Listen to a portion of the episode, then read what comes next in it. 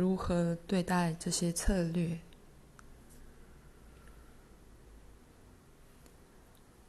面对头脑的策略，最有利的方式就是认识他们的原貌。他们是细腻复杂的企图，想减慢或破坏觉醒的过程，以满足自我控制的需求。认识他们以后，他们紧抓的力量立刻放松，但只放松一点点。接下来再自问是谁在认识，你会发现自己再度松开固着，按住有如纯净的觉察本身。你越留在觉察之中，挂号不是以干枯疏离的方式，而是充满能量的用你整个存有的方式。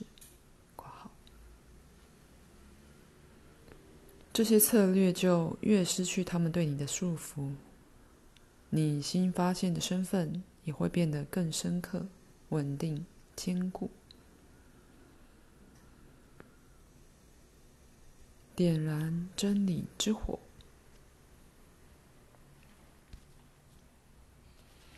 一旦你知道自己是谁，就以点燃阿底亚象体所说的真理之火。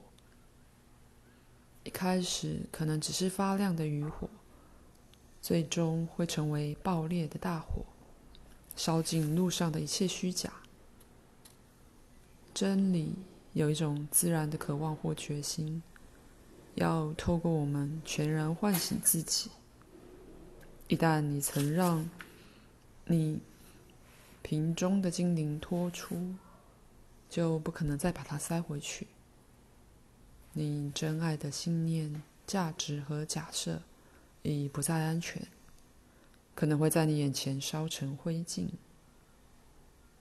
就如第二章谈到的，西藏上师秋阳创巴仁波切喜欢警告学生，在开始灵性道路之前要仔细考虑，因为一旦他们走上这条道路，就无法回头。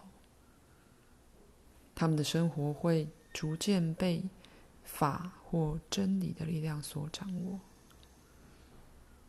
如果你的意图是为自己得到什么而来玩觉醒的游戏，你可能会惊讶、气馁地发现，你需要放弃的其实远多于你所能想象的。例如，成就、舒适、身份、财产。简单说来，就是比你珍惜拥有的一切再多一点。真理要求的不多不少于真理。觉醒之后的转化旅程，就是在你生活的每一部分，让你体悟的真理逐渐体现，得到实现。